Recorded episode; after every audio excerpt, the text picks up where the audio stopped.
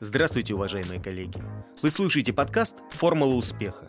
Гости нашей студии – эксперты в сфере саморегулирования строительной отрасли, специалисты в области права и образования.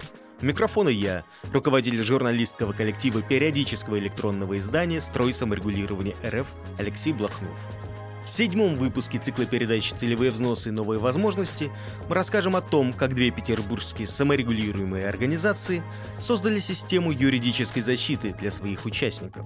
Эта система была создана за счет единоразового целевого взноса. Такой опыт можно считать действительно уникальным.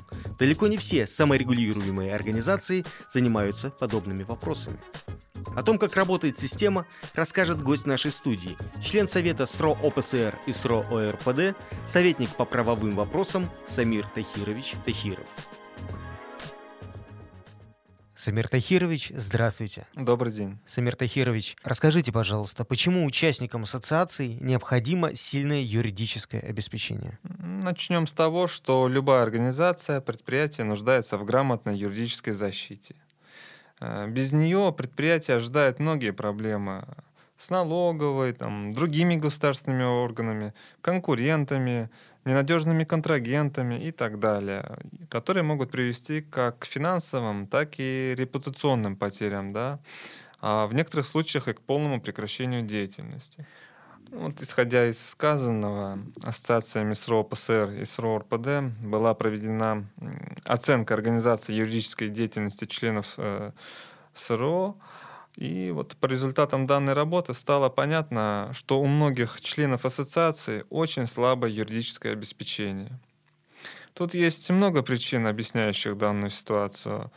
Э, основная проблема связана с финансовыми да, причинами. Считается, что юридические услуги очень дорогие, и для большинства компаний, к которым относится как раз большинство членов ассоциации, для вот этих вот организаций, когда помощь требуется не постоянно, а время от времени держать э, штатного сотрудника неоправданно дорого. Логика в этом, безусловно, есть, э, так как работа профессионального юриста с большим опытом да, действительно стоит немалых денег. И не все предприятия могут позволить себе оформить такого специалиста в штат. Да. Проведена работа, связанная с э, разработкой системы юридического консультирования во главе с эм, э, значит, э, членом правления Люкшиным Алексеем Михайловичем. Создана целая система мероприятий, а, мероприятий на которые приглашаются представители организации. Это семинары, круглые столы. Также ее курирует действующий да, адвокат Алексей Михайлович Люкшин. Так скажем, главным э, является то, что ассоциация хочет предоставить юридическую помощь, э, которая, может, э, которая доступна для всех членов ассоциации. Ну, для этого да, в свое время был даже введен э, единоразовый целевой взнос на организацию юридической защиты членов, что в свое время позволило организовать вот эту вот работу. Самир Тахирович, а как эта система функционирует?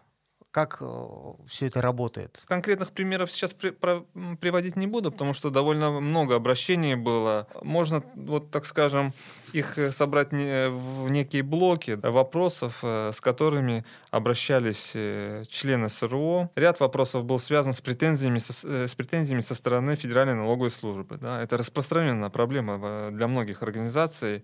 Претензии от налоговых могут быть связаны с реальными нарушениями в сфере налогообложения, но, так, но также бывает, что это не всегда так. Да.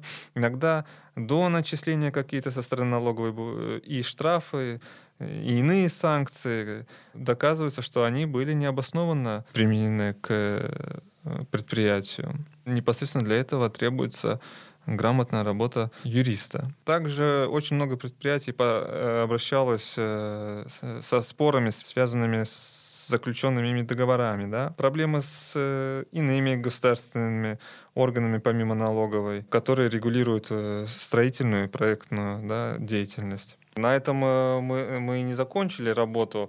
А также проведена большая работа, связанная с э, удовлетворением требований аудитора ассоциации. Как известно, СРО ежегодно подвергается аудиторской проверке.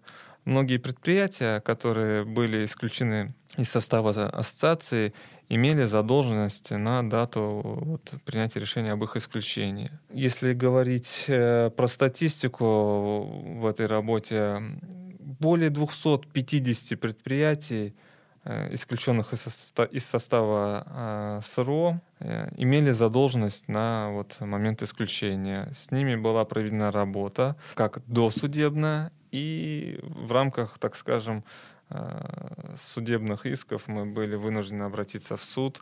Э, если говорить о количестве, э, вот у меня здесь, значит, я пометил для себя, около 50 предприятий решили данные, данные вопросы, связанные с задолженностью в досудебном порядке. Значит, и около, соответственно, 200 исковых заявлений было направлено в арбитражный суд Санкт-Петербурга для того, чтобы в судебном э, порядке э, взыскать задолженность по оплате э, членских взносов.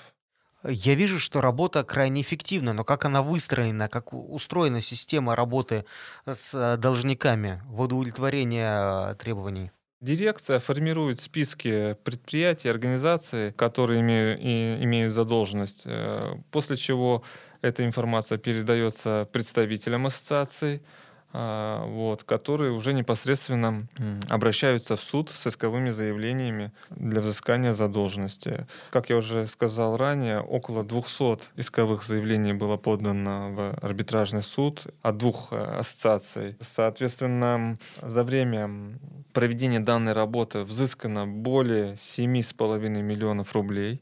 Если быть точным, около 3 миллионов рублей это взыскано в ассоциацию э, объединенных производителей строительных работ, и около 4,5 миллионов рублей это было взыскано э, в пользу ассоциации э, объединенной разработчики проектной документации. Соответственно, вот как мы уже говорили ранее, в рамках работы по обеспечению юридической защиты была организована работа по взысканию задолженности. А, может быть наивный вопрос, но почему это важно? Помимо удовлетворения внешних требований, почему важно взыскивать вот эти долги?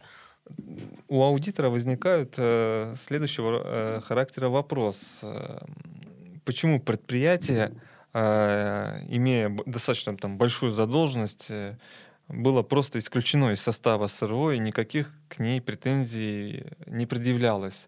Какую-то, так скажем, заинтересованность э, вызывает э, у аудитора вот сложившаяся ситуация, в связи с чем э, является обязательным к исполнению требования аудитора о доведении до какого-то логического конца вопросов, связанных с задолженностью у организации перед СРО задолженность, которая образовалась перед СО, оплачиваются в каком-то, да, так скажем, э, досудебном порядке, либо же вы э, обращаетесь в суд и через суд взыскиваете данную дебиторскую задолженность. Данные денежные средства поступают на счета ассоциации и, соответственно, расходуются по смете на необходимые э, нужды ассоциации. Самир Тахирович, резюмируя наш разговор, можно сказать, что была создана крайне эффективная, а, я так понимаю, быстродейственная система, которая позволяет а, не только решать а, возникающие у участников ассоциации вопросы различного характера, связанные с их непосредственной деятельностью, но также и экономить их средства. Да, в какой-то части вы правы. Большое вам спасибо за участие в нашей передаче. Вам спасибо. Уважаемые коллеги, сегодня на примере двух СРО из северной столицы мы узнали о системе юридической защиты, которая была создана для их участников. Отметим, что система существует с 2017 года и за это время доказала свою эффективность. Все предприятия-члены СРО получают ответы на свои вопросы, им оказывается соответствующая поддержка.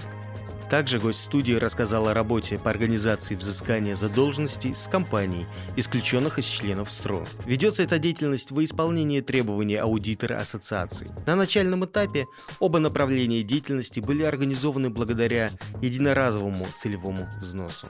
В следующем выпуске мы расскажем о работе, которую две петербургские саморегулируемые организации ведут с целью увеличения численного состава своих участников. Пишите нам на infosobakasrogazeta.ru и предлагайте темы подкастов, задавайте вопросы. Нам очень важны ваши мнения и предложения. Смотрите, слушайте, читайте. Мы продолжаем диалог.